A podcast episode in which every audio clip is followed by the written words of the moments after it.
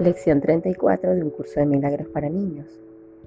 Tu hermano comparte sus pensamientos contigo.